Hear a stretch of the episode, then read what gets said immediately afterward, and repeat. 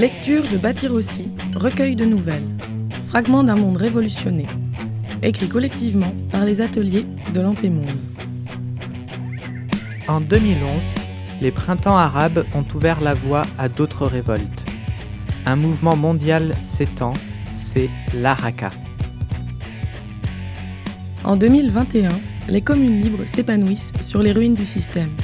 Les Arak inventent leur quotidien selon leurs ressources et leurs rêves, bâtissant un monde qui s'espère sans domination, sans exploitation.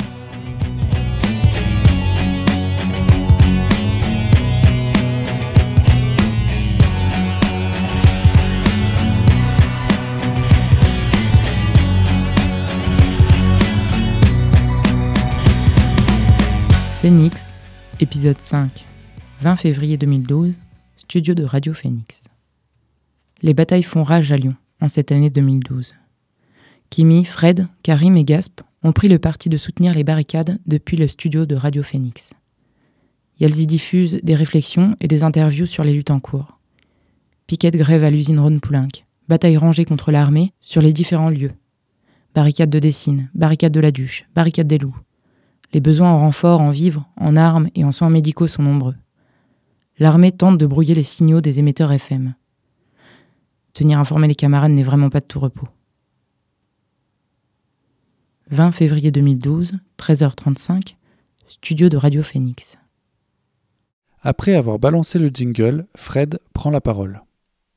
Il est 14h15. Aujourd'hui, nous faisons le point sur le mouvement des femmes de ménage et du personnel des hôtels. En France, le personnel hôtelier est massivement en grève depuis trois semaines. Les dirigeants ont dû faire appel à des bois d'intérim pour assurer les ménages. La grève continue malgré tout. Dans plusieurs grandes villes, les employés, majoritairement des femmes, occupent des antennes du groupe Accor et de leurs sous-traitants. Pour en parler, nous aurons en seconde partie d'émission deux invités qui squattent les locaux à Vaux et font également partie de la barricade Volte-Face dans la zone commerciale Vaux-la-Plaine au nord de la ville. Elles nous raconteront plus précisément le conflit avec leur patron ainsi que leurs difficultés concrètes dans l'occupation. Mais avant cela, nous repartons à Rabat, enchaîne Karim. En octobre dernier, le gouvernement marocain a été renversé. Pendant toute l'année 2011, la pression économique a été énorme, plus particulièrement dans le secteur du tourisme, où les payes n'étaient plus versées depuis des mois. En juillet, les manifestations contre la vie et pour la justice sociale avaient pris une nouvelle ampleur avec l'occupation de dizaines d'hôtels, sur les côtes marocaines mais aussi en Tunisie. Les bâtiments avaient été investis par le personnel, leurs familles et leurs amis. Puisque les patrons étaient partis avec le fric, le mouvement s'était approprié tous les palaces du bord de mer. Des occupations difficiles à tenir, mais les révoltés avaient développé des moyens d'autosuffisance, notamment des zones maraîchères dans les parcs et les plates-bandes autour, des petites unités de production à l'intérieur des locaux et des caisses de solidarité. Nous avons déjà longuement évoqué l'issue de ce bras de fer dans une émission précédente. L'élaboration d'un nouveau conseil de gouvernance des provinces marocaines est toujours en cours. Merci pour ce rappel, ponctue Fred. Nous allons maintenant suivre Mounia pour mieux comprendre comment la vie s'organise depuis la chute du gouvernement. Fred lance la platine et coupe les micros. Les huit premières minutes sont en français. Elle cale sur l'autre platine la chanson de Samira Saïd, qui viendra après. Puis elle jette un œil à l'horloge. 14h17. Lamita et Naïman sont toujours pas arrivées.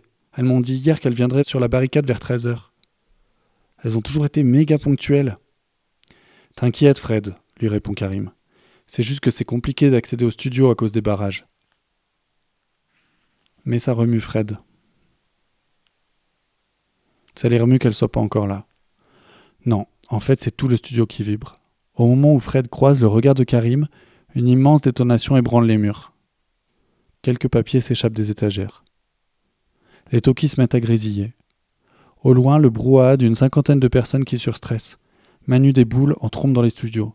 Il nous réattaque Lance le jingle urgence Les doigts de Fred s'activent sur les boutons sans qu'elle s'en aperçoive. Elle sent la main de Manu sur son épaule. Les camarades des vigies transmettent les informations précises sur le nombre de flics et sur leur localisation. Kimi note tout ce qu'elle entend sur des petits papiers.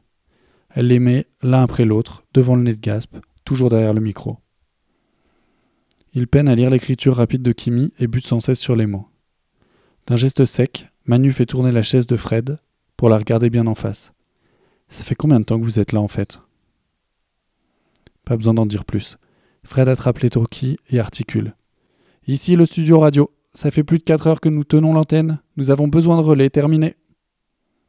Quand Fred sort des toilettes, Manu est en train de boire à même le lavabo. Kimi est adossé à la porte. Où est passé Karim? lui demande Fred. Il est sorti rejoindre le groupe avant, répond Manu. Ça le démangeait d'être en première ligne contre les flics. On fait quoi, nous? On monte sur le toit? Kimi et Fred se regardent, c'est parti. Yal monte. Le vent les saisit juste après le passage de la dernière porte coupe-feu. Une dizaine de camarades forment une chaîne pour acheminer les pierres aux lanceuses situées aux deux angles du toit terrasse. Protégées par des couvercles de containers poubelles, elles enchaînent des slaves en vrai piquet terrasse. Après pas mal d'essais de fabrication, le groupe défense a sélectionné deux types de lance-pierres, des petits à main et des grands à socle. Ils sont faits de bois et de caoutchouc, suffisamment souples pour balancer à 20 mètres des cailloux gros comme des poings. Le manche est prolongé par des fourches qu'on peut caler au choix sur la poitrine ou sur des socles de métal très lourds bricolés pour l'occasion. Les deux pieds pour tenir le socle, les deux mains pour tirer sur le caoutchouc. Lorsqu'une bonne position est trouvée, il décuple la puissance de frappe. Pas facile de trouver sa place sur ce toit au milieu du fourmillement de la cinquantaine de personnes présentes. Fred s'approche du bord pour mieux saisir la situation. Heureusement, elles sont bien préparées. Elle voit les camarades des autres bâtiments qui caillassent aussi les assaillants par les côtés. Le groupe avant en bas et des lanceuses à côté d'elle concentrent leurs tirs sur les baqueux qui cherchent à escalader le mur d'enceinte. Kimi, Manu, vous savez manier les catapultes? entend Fred dans son dos. Fred se retourne pour voir ses deux amis se diriger vers la seule catapulte encore libre. Le toit est quadrillé stratégiquement, comme tous ceux des grands immeubles de la barricade. Au centre, plusieurs catapultes sont prêtes à démolir les rangs de CRS et de soldats postés de l'autre côté du mur d'enceinte. Ces machines de guerre sont faites de grandes plaques d'acier, démontées sur la façade d'un centre commercial. Elles ont été pliées à chaud et rivées dans le béton du toit par d'énormes tire-fonds qui traversent la structure du bâtiment. Au bout, un système de poulies avec une chaîne pour tirer la plaque vers le sol. Une fois quasi horizontale, on pose en équilibre des projectiles, souvent des seaux remplis de verre pilé, de boulons, de peinture, de fruits ou de conserves pourries. Le plus difficile, c'est d'enlever la goutte pille ou le mousqueton, de façon à ce que la plaque parte d'un coup sec. Chaque fois qu'un seau vole correctement, le résultat est décapant. Ces installations ont fait gagner plusieurs batailles sur les flancs est et sud de la conf, malgré leur manque de précision. Fred entend les crissements métalliques des découpillages alternés des cris des uniformes. Si les flics s'acharnent à maintenir leur position, il y en a qui vont vraiment y passer. Les groupes de CRS ne se déplacent pas assez rapidement pour éviter les projectiles. Kimi, Manu, un peu plus à gauche, leur lance Fred. Accroupis, elles sont en train de remettre en tension leurs catapultes. Fred se penche à nouveau. Avec les nuages de lacrymo, difficile de voir ce qui se passe près du mur d'enceinte. Le groupe avant est dans la cour et exécute un balai étrange. Tour à tour, Fred les voit renvoyer les cartouches de gaz de l'autre côté, lancer des pierres à l'aveuglette ou grimper sur le mur pour des tirs tendus. Fred n'arrive toujours pas à voir les flics. Vu la trajectoire des grenades assourdissantes, ils sont probablement juste derrière le mur. Merde, c'est la première fois que des flics s'enfoncent aussi loin sur cette barricade. Un nouveau nuage de lacrymo passe. Allez le vent, pousse-moi ça. Elle distingue les ombres du groupe avant courir se réfugier à l'intérieur du bâtiment. Les flics ont réussi à escalader le mur d'enceinte. Sans hésitation, les baqueuses sautent dans la cour et tapent un sprint. On dirait qu'ils courent quelqu'une. Fred se décale pour mieux voir. L'un des balcons lui bouche la vue. Fred a le souffle coupé en voyant le corps étalé de tout son long sur le terre-plein. Une petite flaque de sang s'est même formée à côté. Merde On dirait Karim. Putain, ils l'ont buté ou quoi? Un mauvais film de guerre en noir et blanc. Elle se penche encore un peu, espérant capter les paroles des flics. Un mouvement du corps, n'importe quel signe de vie. Karim gémit longuement. soulagement. Sale bico, on se prend pour Che Guevara? Les insultes lui parviennent déformées par la réverbération des immeubles. Les quatre autres flics de la BAC rigolent, niaisement, dans la trouvaille de leur chef. Un blond aux cheveux courts écrase la gueule de Karim avec sa ranjo. Petit fils de pute, s'est cru plus malin que les autres? Malin comme un petit singe. Tu vas nous montrer comment rentrer, hein? Merde, il vient de sortir un flingue. Fred se redresse. Par ici Vite Il va se faire buter sinon La chaîne humaine qui a cheminé les projectiles se répartit maintenant tout le long de la rambarde et commence à les canarder. La première salve de caillasse n'atteint aucun des flics, mais cela suffit à faire diversion.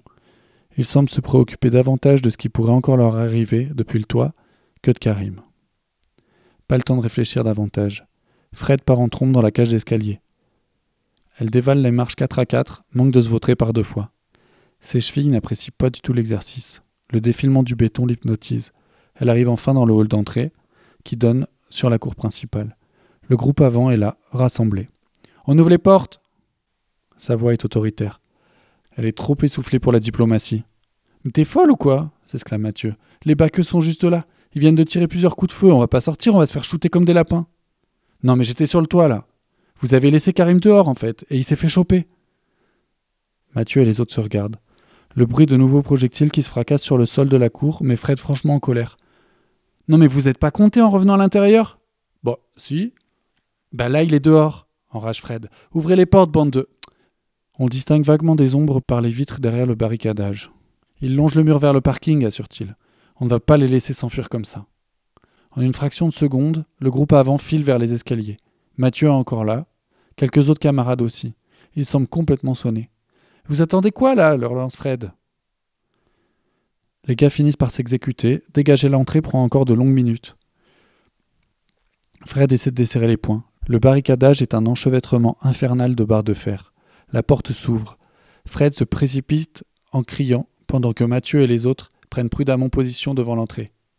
Karim Elle s'écroule sur lui. Est-ce qu'il respire Oui. Enfin non, il pleure. Elle essuie le sang sur son visage, et la morve sur ses lèvres. Elle s'écarte un peu, le temps de démêler le couteau suisse de sa poche. Elle coupe le serflex qui lie les poignets de Karim. Elle l'aide doucement à s'asseoir, puis le serre dans ses bras. Elle lui caresse les cheveux d'une main. Karim relève la tête sans la voir.